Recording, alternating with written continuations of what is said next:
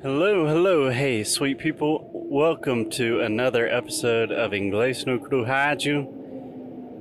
That's not true. This is not an episode. This is crazy talk from Foster coming to you live from the train station in Lisbon, uh, Lisboa Oriente, Oriente, Oriente, as the Portuguese would say here and it is 6 a.m. in the morning. I've been traveling for approximately 24 hours, and it's a beautiful sunrise. And I have like 45 minutes to wait at the train station. So I thought I would start recording and maybe talk a little bit about what it's like to travel during a pandemic. I've had to travel much more during this pandemic than I would have liked to. I don't know. Um, it's a complicated thing, but first, I'm a little bit delusional. I have not slept in a long time, so be patient with me. Secondly, to give a bit of context, I was traveling to the US I stayed in the US with my parents and my family for two weeks because I haven't seen them in more than a year. And I just returned to Portugal.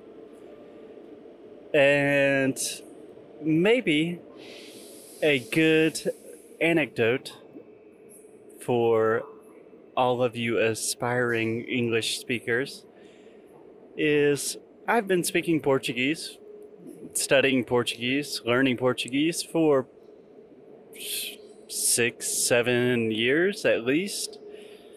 And when I arrived to the train station, I had to exchange my train ticket for another earlier ticket, and it was a complicated transaction, but nothing too difficult. And it was almost impossible because I was so tired. European Portuguese is still quite difficult for me. I was wearing a mask, the lady was wearing a mask, and eventually she just said, like, do you speak English? And I was like, yes, yes, I do. I'm sorry. I don't speak Portuguese right now. And it was super embarrassing. Very, very embarrassing. But in those situations, nowadays I've just learned to laugh about it. Um, because that's all you can do. I mean, most days I say that I speak Portuguese fluently, but this morning I literally could not complete a very simple transaction.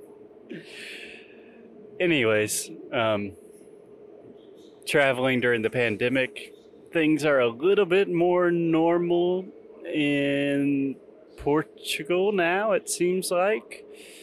But in the airport, um, just in transit, it's not a very fun experience, to be honest. Um, like, my ears are really hurting from wearing a mask for 30 hours. I'm super tired. Everyone on the plane is stressed out because there are a lot of people traveling for like important reasons, traveling for the first time. And then there are also some Americans going on vacation to Portugal. So, kind of a weird dynamic.